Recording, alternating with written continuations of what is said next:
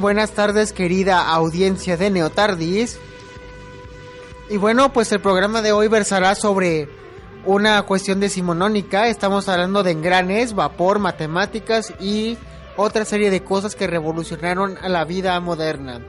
Desde Inglaterra, señores, traemos hasta el México postcolonial la dictadura de vapor. Ese es el tema que nos atañe hoy en esta noche en Neotardis. Así que, ¿por qué no comenzar? Tenemos en el caso de a dos invitados, uno de ellos ya tradicional en el caso de nuestra nave Neotardis. Tenemos a Bantú. Como siempre, muy buenas noches a todos ustedes, radio escuchas de la exquisita ignorancia Neotardis. Como siempre, hablando de cómic europeo, americano, manga, viñetas de México e Hispanoamérica. En este mundo a cuadros, una, narrativa, una ventana a la narrativa gráfica como arte y como siempre, servido ustedes, Efraín Bantú. Y bueno, tenemos a nuestro invitado principal, que en este caso es Ernesto Jeep III. Buenas noches, gracias este, por este espacio y por es un honor estar aquí en la exquisita ignorancia. Ernesto Jeep III, vale. Y bueno, por supuesto, tenemos en este caso a nuestro comodoro de la nave que está a punto de volverse capitán. Bueno, Eh, no, espérate, nomás fue por un día. Ahorita nomás en lo que Jonah está, pero pues, él es el capitán. ah, sí es cierto. Tranquilo, ¿no? Tú bueno, tranquilo y pues, yo nervioso. Tenemos a nuestro compañero de cañoneras, a Luis Jiménez Basulto. Compa- Eh, ese es Yomero y sí, me gusta más el término de armas, no sé. Darle en su madre a alguien, patear traseros. Es divertido. Bueno, bueno, nuestro artillero dio su opinión y bueno, pues hay que empezar con esto de la cuestión de la dictadura de vapor. Para esto, bueno, vamos a tomar espacios más o menos segmentados para explicar de qué trata esta historia y con ello también hablar del steampunk como un género ya consumado en la ciencia ficción y que se le empezó a tomar relevancia más o menos como en 1980 cuando aparece el boom con este género. Ya los especialistas, en este caso Efrem Bantú como Ernesto Jeep III, sabrán dar razón o corregir en turno a esta, esta cuestión del steampunk. Bueno, pues para esto tenemos que mencionarles que estamos hablando de las dos revoluciones industriales ocurridas en Inglaterra como en Europa, donde la fuerza del vapor, al igual que de los combustibles a base de carbón, se vuelven populares por su capacidad energética. Y para esto, lamentablemente, seguimos viviendo bajo las mismas condiciones sociales y- y brechas sociales entre una clase y otra que se ven reflejadas en este género, que lo único que nos marca es que lo único que evolucionó fue la tecnología y seguimos siendo los mismos cavernícolas que cuando los albores del siglo XIX nos alcanzaron. Así que creo que daré la palabra primeramente a nuestro invitado, señor Ernesto Jeep III. Sí, muchas gracias. Este, pues bueno, mira, eh, esta, esta cuestión o la inquietud de, de generar dictadura de vapor fue en parte para reflexionar acerca de este, de este asunto que tú mencionas, ¿no? Cómo la sociedad, particularmente en México, sigue siendo la misma. Sin embargo, eh, bajo la influencia, como en el momento actual, bajo la influencia de todas estas nuevas tecnologías, de todas estas nuevas situaciones, que cambia, que no, que sigue siendo lo mismo, que no. Pero además queríamos nosotros particularmente hablar de nuestro entorno. Eh, estamos bien conscientes como, como autores de que falta un punto de, de, reflexión para los que somos, este, lo que nos gusta la ficción, lo que nos gusta eh, todo este tipo de cosas que le llaman de género, pero al mismo tiempo que, que esté contextualizada, ¿no? Que nos hable a nosotros, que nos diga algo específicamente a nosotros, porque como bien dicen, eh, eh, ahorita mencionabas, ¿no? Esto se generó, o el género steampunk es, habla muy claro de Inglaterra, pero no solo se presentó en Inglaterra, ¿no? Entonces era nuestro punto de vista de qué hubiera pasado, cómo, y al mismo tiempo un llamado tanto a la identidad como a la reflexión nacional. Muy bien. ¿Alguien que tenga que opinar algo antes de que vuelva a tomar la palabra? No, pues nada más felicitarte. Sé que publicar un cómic en México es algo complicado. Este, creo que inclusive se puede comparar como concebir un hijo por todo el esfuerzo, el dinero, dedicación que uno le pone y agradecerte porque pues es poco el, el cómic que he tenido oportunidad de leer propio mexicano, pero me doy cuenta que el talento está. Solo, solo falta, como siempre decimos, apoyarlo. Pues muchas gracias, mucha gentileza. Y yo también quisiera comentar algo, que hay que tomar algo en cuenta. Dictadura de Vapor también nació a partir de un boom que tuvimos en el 2010 con lo que fue la celebración de los 200 años, llamémosle así, de independencia, aunque vemos que no son exactamente 200 años. Lo celebramos a partir de 1810, cuando en realidad fue en 1821. Sin embargo, es curioso que vino este boom pues principalmente en las cuestiones de literatura, ¿no? Que el gobierno precisamente propició que los escritores dieran mucha representación de lo que son las letras mexicanas enfocado a la historia nacional. Sí, así fue. Sin embargo, también tuvimos algo de narrativa gráfica, recordando lo que fue como tal el cómic de Un mexicano cada hijo te dio, con guion de Francisco Hagenbeck y diversos autores que participaron con unas biografías de mexicanos trascendentales desde la época prehispánica hasta el México contemporáneo. Y, generalmente ignorados, ¿eh? Muy ignorados, diría yo. Y que a partir de eso vino esta idea, si más no recuerdo, en esto Jeep III, de hacer un steampunk mexicano, pero que lamentablemente no pudo dar fruto hasta este año que pasó, 2016. Así es, eh, ahorita que mencionaba nuestro artillero, ¿no?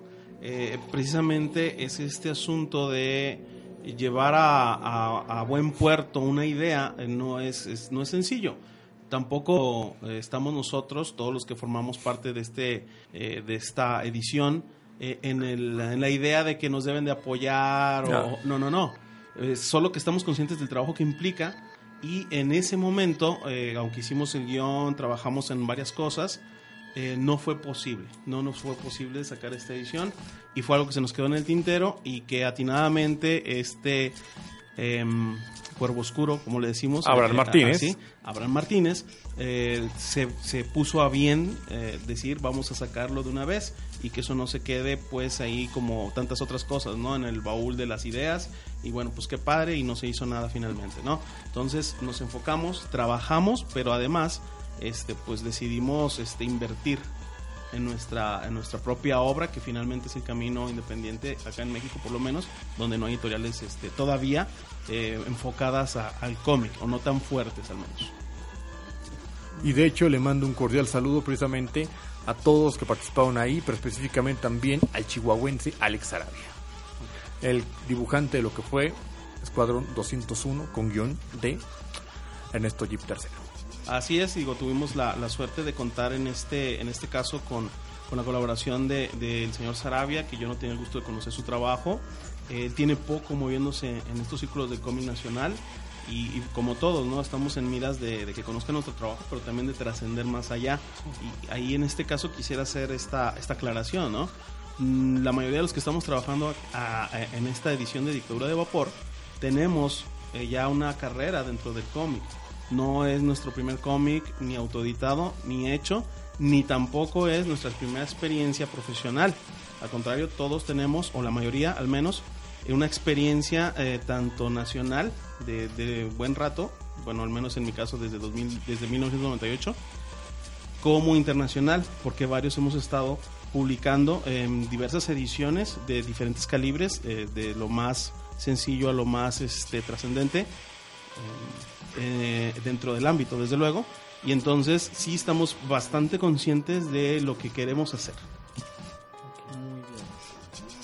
Bueno, eh, eh, volveré a tomar la palabra. Tenemos un saludo de Cuervo Oscuro. saludos. saludos, Abraham. Y bueno, también en este caso yo quisiera hablar de lo que de lo llamativo de esta de esta antología del Porfiriato y de, de una antología steampunk del Porfiriato. Lo que me llama mi atención es que el nivel de producción en cuanto a trazo e historia es buenísimo.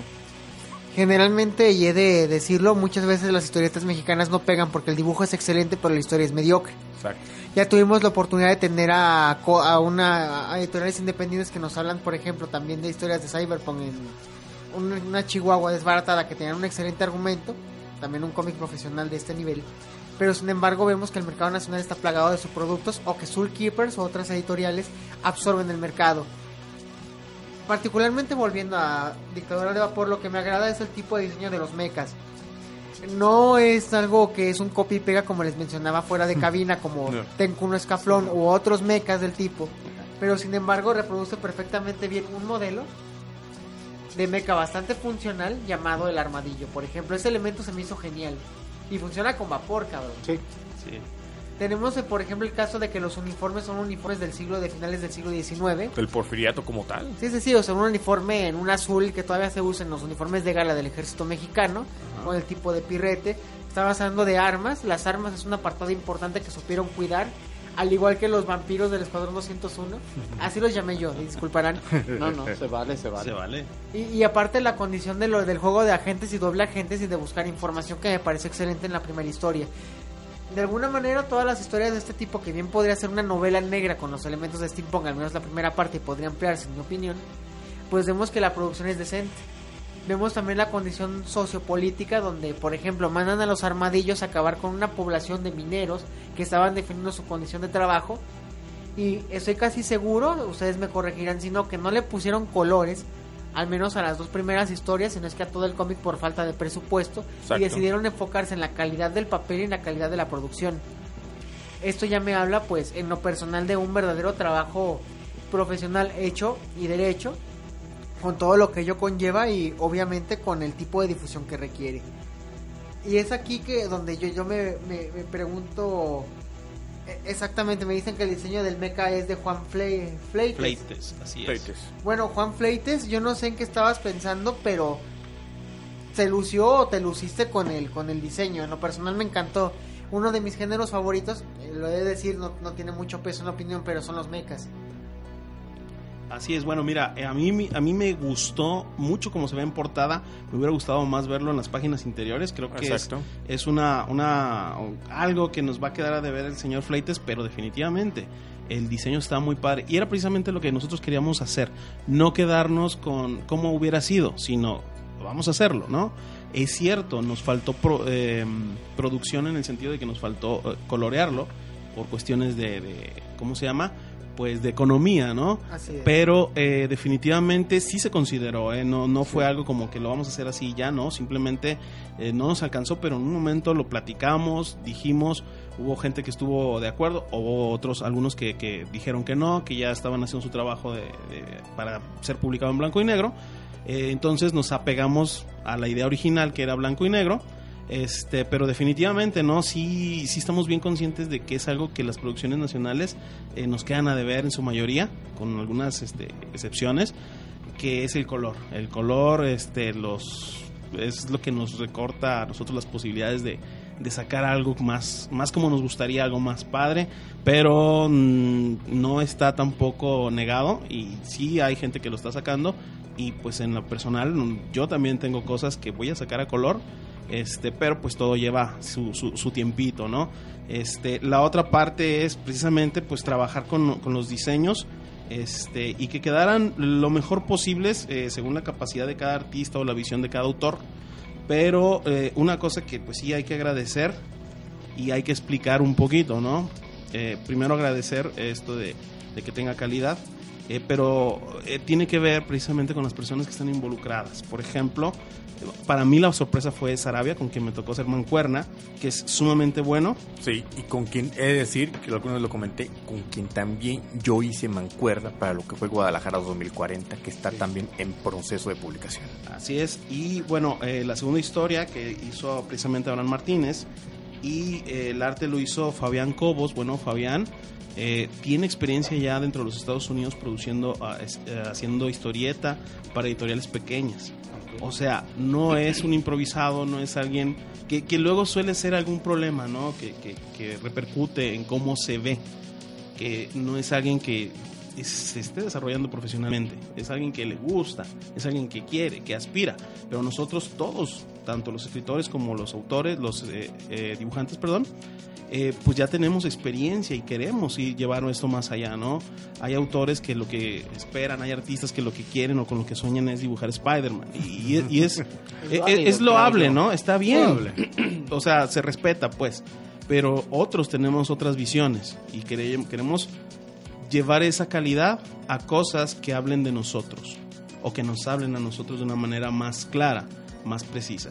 Entonces, este es uno, eh, Dictadura de Vapor, es ese caso, pero también con artistas bien o con autores formados específicamente como profesionales y sacando cosas como profesionales, no solamente en este medio. Y ahora que hablabas precisamente de los mecas, quisiera comentarte algo. Que esto de que se ha habido un diseño propio habla mucho de lo que es un profesionalismo. Citando un poco a mi anterior profesor de historieta, el señor Paul Gañín, donde quiera que esté, específicamente en Barcelona, comentaba sobre todo cuando leí el cómic de Walking Dead. Me decía, si quieres ser profesional, no puedes hacer muchas cosas que aparecen aquí. Que es copiar una imagen y después volverla a pegar. Porque eso es engañar al lector muy trascendental que hubo un diseño propio y todo lo que está aquí fue hecho totalmente a mano. Así es. Es- Para, para el proyecto, perdón, para eh, eh, el diseño de, de la máquina voladora del Wyvern que le, pusimos nosotros, porque era una máquina inglesa, ¿no? Sí. Este, eh, el Wyvern, eh, tomamos diseños de, o bueno, se los pasé yo a, a- a Alex Arabia, diseños de Da Vinci, de sus máquinas voladoras. Ajá. Y quisimos mezclarlo, o le dije yo, bueno, métele cuestiones steampunk. Y entonces ahí es donde se generó algo nuevo. Sí procuramos nosotros, así como dice Gerardo, no, no agarrar una máquina que ya existe y ponerla, sino tratar de generar algo y nos fuimos a las primeras ideas de una máquina voladora, precisamente para emular esta, esta, ¿cómo decir? Esta aspiración del hombre a volar desde tiempos antiguos y al mismo tiempo jugar con la estética steampunk y después eh, colgarle algunos elementos mexicanos, como en el caso de, de- de los Voladores de de los Papantla. voladores de Sí. Papantla y con ese arreglo que, que, que ameritaba que tuvieran las máquinas, ¿no? Es, están tuneadas, vamos a decir, eh, están adaptadas a ese contexto, que finalmente eso es lo que terminamos haciendo nosotros de algún modo o en este tiempo como una colonia. ¿sí? Tomamos toda la tecnología de, de los países desarrollados, incluso las ideas, y bueno, acá les tenemos que dar este, una manita de gato para que reflejen o que se adapten a nuestro contexto. ¿Qué poder decir? Recordando los que sabemos de cómic, que precisamente los bocetos de las máquinas voladoras de Leonardo da Vinci es precisamente donde proviene Batman. En esencia. La esencia, ¿no? Obviamente. No quiero decir también una anécdota precisamente de que lo que es Alejandro Sarabia, dándoles una buena referencia, sabe hacer cosas muy maravillosas. En el sentido de que en Guadalajara 2040 tuve que mandarle como tal referencias de todo lo que son los porros de- del fútbol aquí en Guadalajara.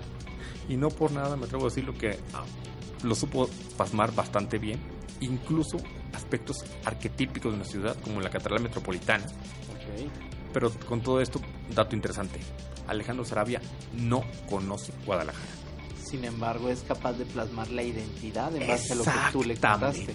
Exactamente. Y, y eso nos habla del nivel o de la calidad del artista, ¿no? Que, que está, en este caso, no en formación eh, como tal, pero sí en el aspecto del cómic. Está empezando y sin embargo, bueno, podemos ver que su trabajo es bastante bueno. Sí, el, el cómic, sinceramente, llevo 3, 4 páginas, no lo había tenido en, mi, en mis manos. Sin embargo, bien mencionas los, los voladores de Papantla, el Weaver, es inclusive, si trato de imaginármelo como una película, eh, la entrada de los voladores de Papantla sería, no sé, como ver a Darth Vader saliendo de, del, del- de, su, de su crucero al, al- a la nave Tantic, ¿cómo se llama? Ajá, a la- en, en la primera escena, así de imponentes se ven esos voladores de Papantla. Y luego el, el hecho de que les dicen, es que esos indios que, no, no, no, espérate, no son indios. Ellos nacieron para volar. Exactamente. Y son nuestros pilotos. E- Ese es, ese es el tipo de cosas que eh, yo en lo personal, que esa es mi visión dentro de mi historia, e- es, llamar la atención precisamente a este asunto, ¿no? Que nos habla de quiénes somos nosotros. Nosotros no somos nada más los diplomáticos, como en el momento actual no son solamente los políticos, eso no es México, ¿sí? Pero tampoco son solo los mestizos, No, no, son claro solo la gente que sufre. O solo, solo los indígenas tampoco. Tampoco. Somos un conglomerado de cosas, ¿no? Y yo quería llamar la atención, en este caso en particular, incluyendo los voladores, pensando en ese aporte indígena de que a veces ni siquiera somos plenamente conscientes o que lo limitamos, no sé, a los aztecas, Sí. cuando eh, es, es algo mucho más rico, mucho más profundo y de hecho que no hemos tomado en cuenta para, para muchas cosas en la actualidad todavía, ¿no? Para, para ¿cómo decirlo? Eh, para cosas que podríamos usar ahorita, que nos hacen falta ahorita. Ese punto que tocas es tan grave y tan notorio que el himno nacional no tiene elementos indígenas más que los tambores. Exacto. Todo el lenguaje poético que tiene el himno nacional es completamente europeo. Y bueno, la, la opinión que yo tengo de manera personal de por qué el proyecto me gustó tanto, más allá de mi fanatismo por las máquinas, los mechas y la ciencia ficción militar, es por la manera en la que plasma México, ¿no? Y esas relaciones, por ejemplo, de los dobles agentes donde la gente E es una asesina sangre fría y la política de mátemelo en caliente, o primero mate y después pregunta en esta confrontación Sí. de Juárez con Díaz. Sí. Incluso ese conflicto político, no sé si lo piensas desarrollar a la larga, pero te podría dar para incluso una miniserie al estilo Frank Miller de Sin City, ¿no? Ah, claro. E- Esa historia en particular creo que es la de Adán Espinosa, eh, creo que esa es de, de, de Abraham Martínez. Abraham Martínez, Sí. quisiera hablar de ello también, Ajá. que me fascinó en el sentido de que ya se ve como tal. Bueno, aquí no lo voy a llamar como tal detective, porque no sería el término adecuado. No. Más bien podría ser un agente secreto del siglo XIX, si podemos llamarlo así. Ajá. Pero, permítame decirle, ahí creo que estarán todos de acuerdo, tiene todos los elementos básicos de lo que es la novela negra. Así es. Y- Novela negra mexicana que me recuerda mucho a lo que es Filiberto, el detective del complot mongol. Y, y ese era el punto, ¿no? Es que eh, ah, estamos en un punto en el que como, como una generación, eh, varios de nuestros artistas, particularmente yo tengo cercanía eh, con Abraham Martínez, que, eh, hemos sido compañeros de, de escritura durante más de 10 años. Eh, entonces tenemos visiones semejantes junto con Ricardo de Arena, que nos ayudó mucho a, a trabajar enfocados hacia una misión, y él ahorita ya es editor de, de Heavy, Heavy Metal, Metal. Magazine. Entonces, eh, ¿cuál era esta idea? Estamos en una generación en la que así como tenemos todas estas influencias ricas, novela negra, eh, todo el steampunk, este, no estamos alejándonos o no queremos alejarnos de nuestra identidad, que puede ser un problema con las generaciones más, más, más, más jóvenes. Sí. Entonces nosotros queríamos hacer esta amalgama precisamente para no perdernos, porque finalmente como cultura somos, somos eso, ¿no? Somos una amalgama de cosas. No somos eh, igual que un, un chico posmoderno japonés. No, Aún incluso los chicos posmodernos de aquí no son lo mismo, solo que no están conscientes de ello. Entonces nosotros queríamos apelar precisamente a esta pequeña diferencia. Hablamos de lo humano que nos conecta con los demás, pero hablamos de las diferencias rejo- regionales que nos diferencian de los demás y que nos hacen ser nosotros mismos. Sí. Y eso era algo que queríamos, este, de lo que queríamos hablar. Y hablando ahorita de la obra de que a mí también me gustó mucho la historia de, de- de Abraham, está muy bien Muy lograda. buena. Este, que y- viene el importante aspecto histórico de la época del porfiriato, que era la rebelión de los yaquis en Sonora, en Cananea. Y, y- y estos conceptos de, de primero échatelos y después preguntas Claro. Sí. Son esenciales dentro de nuestra cultura y, de, y no estamos bien conscientes desde dónde vienen, ¿no? Y, y eso es- también es, es un gran logro, ¿no? Hacer reflexionar un poquito, eh, porque desde ahí viene, del porfiriato, todo este rollo de la ley fuga, de la mano dura, etcétera, etcétera, que estamos oyendo hoy como, como vamos, como que queremos y como que queremos que vuelva, ¿no? Espérate, o sea, eso era el porfiriato, así se vivía y se vivía en una calma tensa. Sí, sí había orden y progreso, pero solo para las élites. Entonces no podemos, es, es reflexionar en este punto, ¿no? No podemos volver. Claro y, no. y mientras que eh, mi, mi, eh, mi visión era más indigenista o más este amalgamar todo este O más esto- bélica, ajá, La de- visión de es Abraham fue México. propiamente lo que fue una novela negra. Exacto, y hablar de estas cuestiones que están en nuestro inconsciente de algún modo y de las que nos hacen nacer, pensar y decidir algunas cosas, ¿no? Entonces cada autor tenía su visión de lo que era el porfiriato eh, de vapor, bueno, la dictadura de vapor o este eh, porfiriato steampunk. recordando un poco aspectos como lo que fue el libro México Bárbaro de John Kenneth Turner, un norteamericano, que fue el que mejor retrata como tal lo que fue el, el exterminio de los yaquis ahí en Sonora. ¿O por qué no? Hablar también de lo que fue los esclavos del Valle Nacional en Oaxaca, que los esclavos que en seis meses morían, los llevaban a trabajar ahí y nunca regresaban como tal, más otras cosas, ¿no? Los esclavos también de Yucatán que vivían en condiciones deplorables, más otras cosas que también fue el porfiriato. En otro libro también básico, lo que es Tomochic de Heriberto Frías, lo que fue la rebelión de un pueblo de criollos en el estado de Chihuahua, que dan para muchísimo. ¿Qué hubiera pasado si hubieran tenido tecnología steampunk en esos aspectos? Este, no. ah, mi imaginación da para mucho, pero no, no quisiera imaginarme. Creo que no hubiera sido bonito para ni para el país ni para pues autoridades en general. No quiero decir solamente Don Porfirio. Exactamente. Así es. Ahora, algo que tenemos que tomar en cuenta es que, bueno, algunas de estas, co- de estas cosas fueron eh, los primeros pasos hacia lo que después fue lo que nosotros le llamamos la revolución. Entonces se fueron sembrando estas situaciones este, y desembocaron en ese rollo. Yo pienso en lo personal que, que tanto hubiera cambiado, pues yo creo que no mucho. No mucho. Solo el nivel, la escalada bélica hubiera sido mayor, Sí. pero de ahí en más, este, yo creo que estaríamos en posiciones muy semejantes a las que estamos ahorita, porque nuestra forma de pensamiento, curiosamente, si ustedes toman una, una obra del siglo XIX, si la leen, van a ver que, que refleja mucho de cómo somos, no solo cómo son nuestras autoridades, sino cómo somos nosotros, Nosotros como, mismos. como ciudadanos. Este, entonces, sí es un, un buen momento de, de reflexionar acerca de esto, ¿no? Hace un momento hablábamos de, de la ciencia ficción y, y yo no, no soy alguien eh, experto en la ciencia ficción ni clavado en, en ello. Más bien como escritor eh, tengo muy consciente una cosa, que ese es el, el, el aspecto estético. ¿sí? Hay que hablar de las cosas importantes, de las cosas trascendentes, de lo que nos ocurre alrededor y lo podemos situar ahí en un entorno de fantasía, en un entorno estrictamente histórico, pero lo importante es dar un punto de reflexión al lector Sí. o, o al espectador, según, según sea el caso, pero el punto es ese, ¿no? O sea, tomar un pretexto y era algo que, que también queríamos hacer con este libro, era acercarnos a las nuevas generaciones, porque sabemos que particularmente el steampunk eh, es llamativo para las nuevas generaciones, ¿no? Y sabemos también que la estética, este, las máquinas, sabemos que ciertas cosas es- hacen, hay un- una identificación o un gusto muy profundo en las nuevas generaciones y tampoco queremos perderlas. Claro que no. Que queremos conectarnos con ellas. No, y tomas un punto muy importante. Al final de cuentas, si es lo que a la chaviza le gusta, Exacto. dale. Sí, en este caso tenemos que sacar al, al, al menos en lo personal también me uniré a esta cosa porque quiero publicar también. y precisamente es steampunk, pero de otra clase. Se ya vale. hablaré con los expertos en mi caso. Pero tenemos que sacar al cómic mexicano del agujero en el que he estado en los últimos 80 Claro. años. El cómic mexicano se ha distinguido por ser plagiado, robado, saqueado y prácticamente Censurado. censurado y, o ultrajado cruelmente y mejor en Filipinas lo quieren que aquí, ¿no? Exactamente. De hecho, a todo esto recomiendo, tengo como tal una reseña de lo que es Dictadura de Vapor.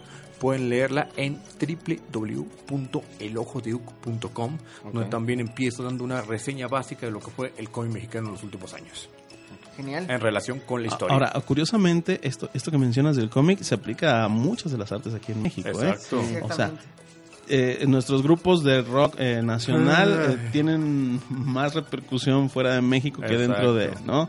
Eh, los grupos de música vernácula o los cantantes, con muy contadas excepciones, de igual manera, la única cosa que funciona, creo, ahorita es la banda o cosas así, Ay, ¿no? ay, ay. Con un aporte, pues, bastante negativo en cuanto al contenido de las letras Por supuesto. Claro. pero ocurre mucho. Entonces, eso, eso es un punto importante, ¿no? ¿Qué es lo que está pasando que nosotros como mexicanos nos identificamos más con cosas, o buscamos identificarnos más con cosas externas, y lo propio lo dejamos de lado. Un caso que me- a mí me gusta mucho comentar porque llamó mucho mi atención, un eh, gringo, un, un norteamericano que vivió en Oaxaca, hizo un cómic con Ah, bastantes carencias este, técnicas, no, no era Humberto Ramos o... Peter no sé, Cooper. y ganó un Eisner. ¿Por qué? Exacto. Porque hablaba de cosas de Oaxaca. Y entonces tú dices, ¿cómo, Ruinas. cómo es posible que, que esto se dé a este nivel, no? Y nosotros mismos lo aplaudimos. Estamos esperando que Disney nos venga a contar con la esta animación de, o Pixar creo, Con- con Coco, Ah. lo que es la cultura mexicana. ¿Y qué es la cultura mexicana para ellos? Bueno, es, es Día de Muertos lleno de colores. Y eso es solo una parte. Entonces, e- e- es- llama la atención por qué están ocurriendo estas cosas. Y nosotros como autores, yo en lo personal les puedo decir que yo estoy cansado que a mí me digan los extranjeros quién soy yo. Sí. Exactamente. Exacto. Entonces, es, es una forma también, este, este cómic, es una forma de aproximarme, a- al menos en lo personal, y creo que también de los autores que formamos parte de él, a, a- a- a esta parte, ¿no? A- a- oye, es que yo soy, yo puedo hablar de México mejor que cualquier otra persona, Porque soy mexicano. Porque Soy somos mexicano, mexicanos. ¿no? Somos todos aquí. porque de algún modo u otro esto me tocó. Y Sí. soy, soy el reflejo de algo que ocurrió aquí. Es Bueno, Fuerte, lamentable. pero es la verdad. Pero es que, bueno, yo me pongo a pensar y, y lo veo también en la ciencia, lo veo en la tecnología, inclusive hasta en educación. ¿Cómo es que nuestras grandes mentes están mejor afuera y ellos no dicen, yo a qué regreso? México no me quiere. pues, eh, pues sí, güey, de hecho todo el mundo se va. El fusil, Sí. el primer fusil semiautomático del mundo, la patente fue comprada por los alemanes. El fusil es mexicano. Así de, eh, no te vayas tan lejos, la tele a color. Exacto. Invención mexicana que fue, pues, ¿saben qué? Lo vendemos en Estados Unidos. Un Yo- por un tapatío. Ajá. Exacto. Los que no creen, que muchos dicen que no es cierto, etcétera, está en el cómic de Francisco Hagenbeck, un mexicano en cada hijo te, te dio, ingeniero Ricardo González Camarena, nacido en la ciudad de Guadalajara. De Guadalajara. Dentro de la historia de dictadura de vapor también puse al ingeniero Mendoza, este señor, durante Ah, la revolución. fuego. Eh, Sí, la, la ametralladora particularmente fue uno de los precursores importantes de- en el siglo XX. Yo lo adelanté 100 años, más o menos. Sí, bueno, como 60 años su nacimiento y su aportación. Pero era esto, pues estábamos jugando con la... Es una ucronía, estamos jugando con, Sí. con los tiempos. Pero el punto es ese, ¿no? O sea, ¿cómo, ¿cómo no tenemos esas referencias? El mejor trompetista del mundo a nivel internacional eh, ha sido claramente identificado con un mexicano. Pero los mexicanos no sabemos. ¿Sí? Conocemos a nuestros músicos. No. Bandas No. de falla, incluso Alfredo Carrasco, que es español, tiene formación en México. Tenemos también a otra serie de pianistas. Bueno, es, el- eh, dejémoslo así. Sí, sí, Sí. es, es demasiado la fuga que tenemos María Ponce. María Ponce, tanto de cerebros como de capital humano, porque al final de cuentas son personas que si hubiera forma de que en México explotaran, no digo explotarlos, que es muy diferente, que ellos explotaran, nos darían trabajo, tecnología, ciencia, artes, y apúrenme tantito y hasta una religión sacan. De hecho, ya lamentablemente tenemos una que es la Iglesia de la Luz del Mundo, fundada por... Ah, ¡Ah, cierto, qué asquerosa! Y lo peor del caso es que lamentablemente está bien hecha. Exactamente, pero mejor me, me retiro Sí, mis sí, comentarios de- de porque todas me robaron más de mil pesos cuando trabajé en su preparatoria. Yo Sí, quisiera hacer lo siguiente, la exquisita ignorancia no se hace responsable de los comentarios emitidos por el, los locutores ni los invitados. Exacto. Les invitamos a seguir la trama de programas y, señores, son las 8.38 y he de tener que decirles que en esta cuestión romántica mandaré a corte con la canción El Pozo y el Péndulo Sí. del cuento de Edgar Allan Poe de la banda española Ópera Magna. Excelente. Exacto.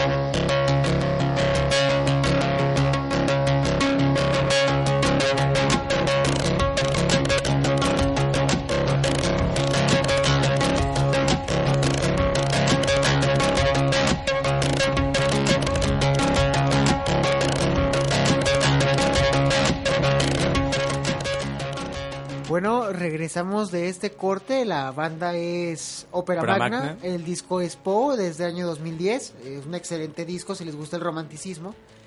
Y la canción está basada en el pozo del péndulo. Qué mejor para un tema de steampunk algo que viene del siglo XIX, de 1800, creo que es 14 o 15, disculparán.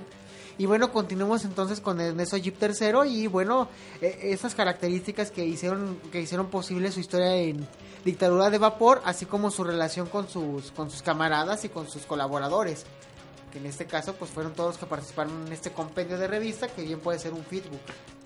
Así es.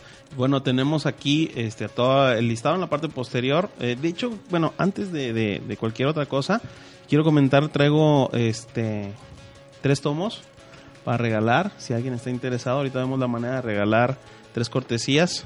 Este, pero bueno, en ellas vamos a ver en la parte final pues los créditos de todos los que estuvimos involucrados ahí. Fue interesante la manera en que se abordó el trabajo, eh, ahí pues debido sobre todo a Abraham Martínez, que fue el que se fletó este pues con, con la idea de, de llevar esto a, a la publicación. Y bueno, él nos contactó, nos, este, nos dijo de la inquietud que tenía de, de sacar esta, esta, esta antología. Y lo interesante es que eh, somos este, personas de diferentes partes del país. Genial. Esto nos ayudó, eh, bueno, fue un problema porque pues en ningún momento estuvimos todos juntos. Eh, había que seguir una visión. eh, para Abraham implicaba pues estarse comunicando con las personas y era bueno pues un rollo, ¿no? Pero al mismo tiempo eh, uno de los problemas que, que hay actualmente en México es la distribución.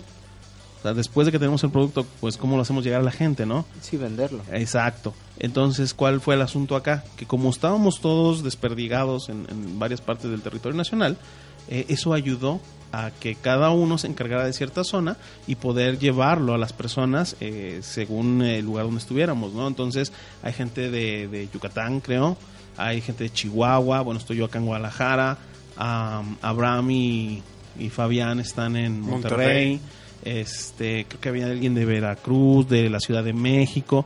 Entonces, más o menos pudimos cubrir todo o buena parte del territorio para poder este distribuir este este esta antología. Además de esto, bueno, era el asunto de mm, quién se encarga de qué cosa. Ah, yo tuve oportunidad de hablar eh, más o menos este tendido con con Abraham y era este asunto, ¿no? Originalmente mi obra no estaba ubicada aquí, sino eh, como 30 años antes. Lo que fue el segundo imperio. Así es. Pero ah, a mí me, me comentó Abraham que le interesaba que la historia estuviera incluida. Este, y bueno, se hicieron las adaptaciones. ¿Qué fue lo que me motivó, además de, los, de las cuestiones, o cómo le hice yo para hacer esta historia, para sentarme a escribirla? Eh, fue precisamente pensar en lo que hacía estético o la estética del siglo XIX. Entonces, ustedes van a poder ver en algunos de los cuadros, particularmente en la página donde están las, las juntas, era este asunto de las firmas de los tratados. Si ustedes ven cuadros del siglo XIX, incluso del siglo XVIII y XVII, van a ver que había pintores que se encargaban de, pues no sé, la firma de, de la Constitución de los Estados Unidos y vemos a todos los personajes como posando, ¿no?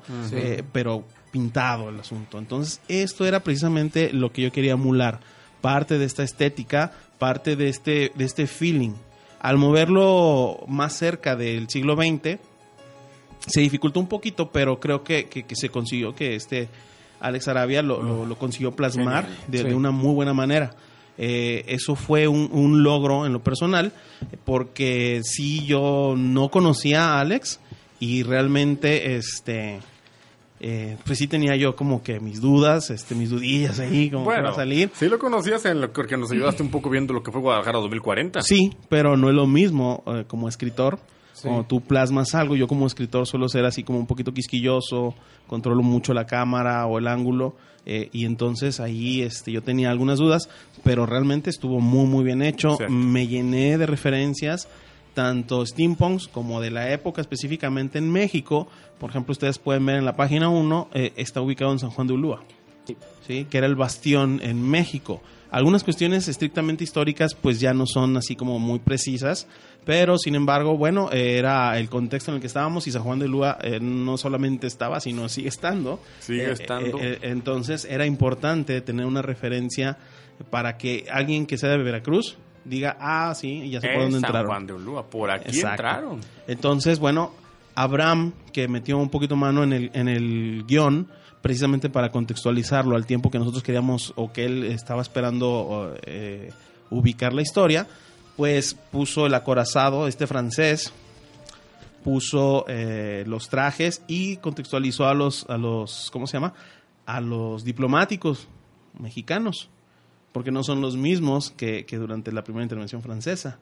Eh, Entonces había que contextualizarlos y había que echarse un clavadito a, las histo- a la historia tal cual para ver quién podría haber estado ahí, cómo pudo haber hablado y eso es un trabajo extra, ¿no? No Aunque hay pequeñas eh, eh, cuestiones, por ejemplo, tenemos a Zaragoza por ahí, Ignacio Zaragoza, eh, Ignacio Zaragoza con charreteras, por ejemplo, ¿no? Un, un- un gran asunto acá. Este señor nunca usó charreteras por la cuestión que tenía de como, como, como general. Entonces, bueno, son pequeños errorcillos que se nos van dentro de esta construcción, pero algo que teníamos como visión era hacerlo profesional y como tal estábamos sujetos a un tiempo Sí. hacerlo lo mejor posible, pero con un deadline, con una fecha de entrega. Entonces, había que sacarlo.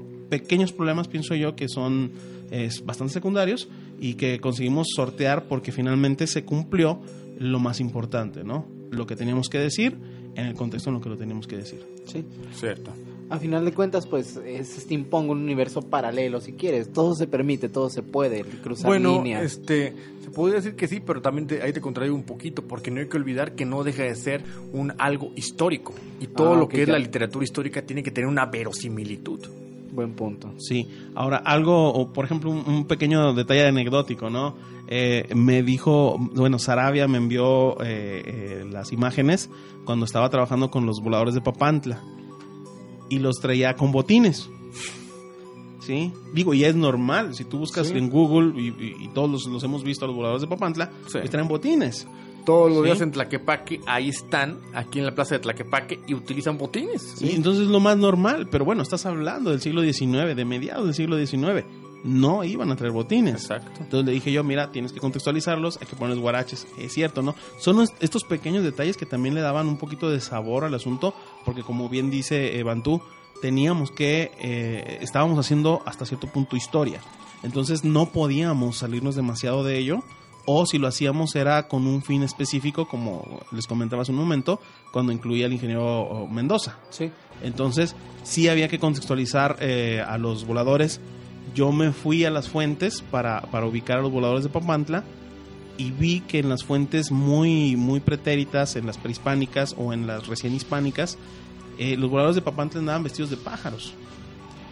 Claro que Entonces, sí, porque era la zona totonaca. era la zona, pero sobre todo, pues era, era el vuelo de los pájaros lo que querían representar los, los voladores.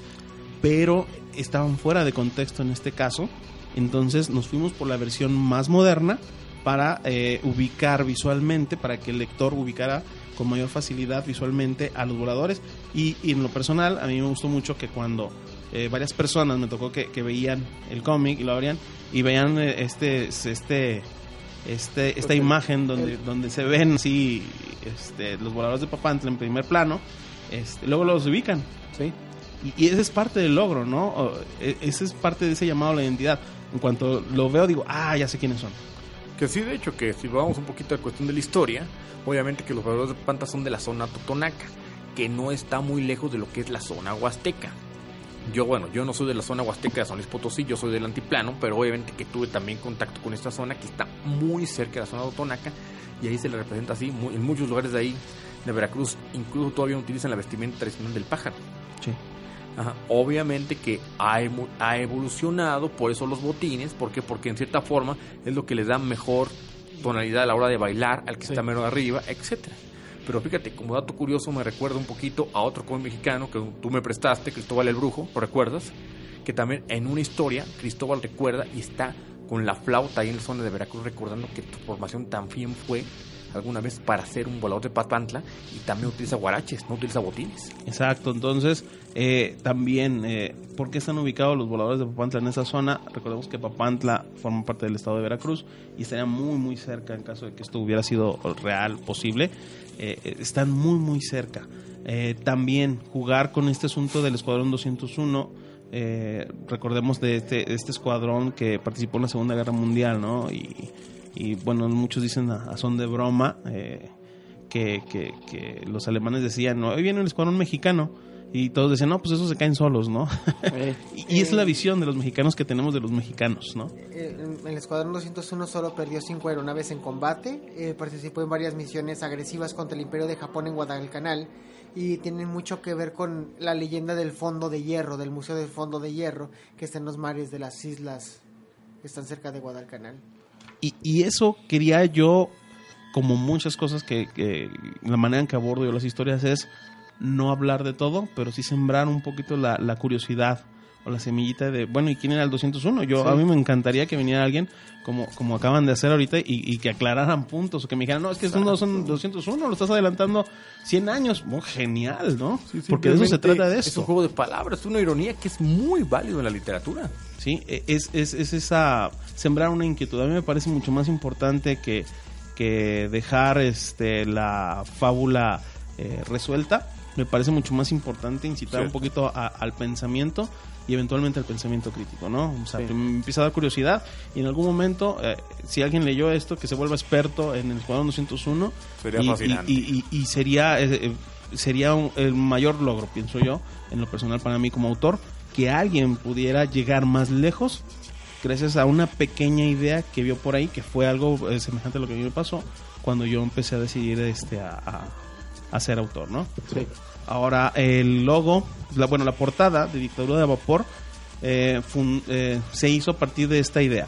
Teníamos un contexto futurista, tomamos un artista que ahorita se me va el nombre, que, que hace este tipo de ilustraciones, pero también tomamos de referencia a Velázquez, un pintor del siglo, del siglo XX, del siglo, no, perdón, del siglo XIX, que eh, hacía estos paisajes de, de- de nacionales, ¿no? Sí. y queríamos eh, que esa parte de esa estética permeara en, en la portada para que hablara de México.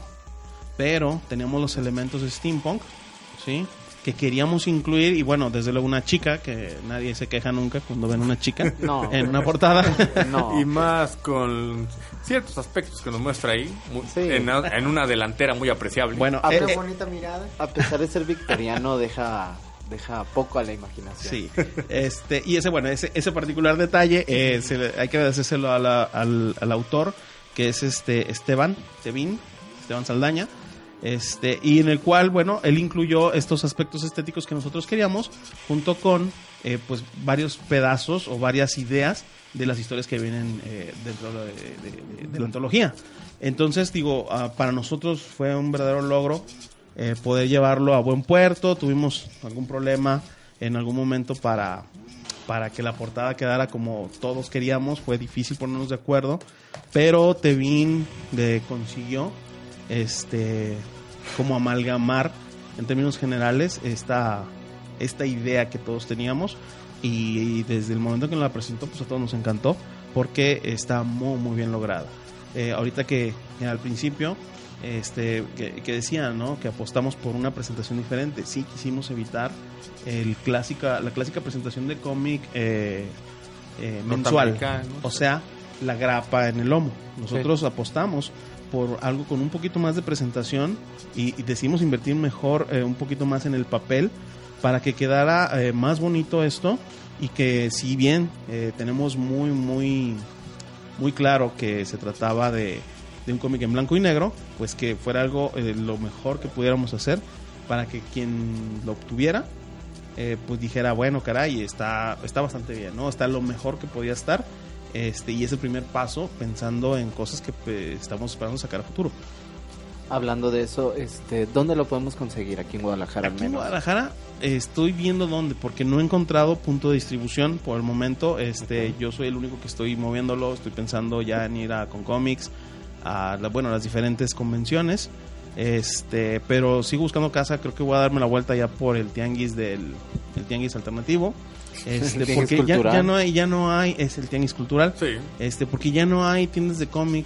Eh, la única que es es fantástico, pero está centralizada. Y bueno, ahí hay algunas cosas que no se pueden hacer. El monopolio de Panini.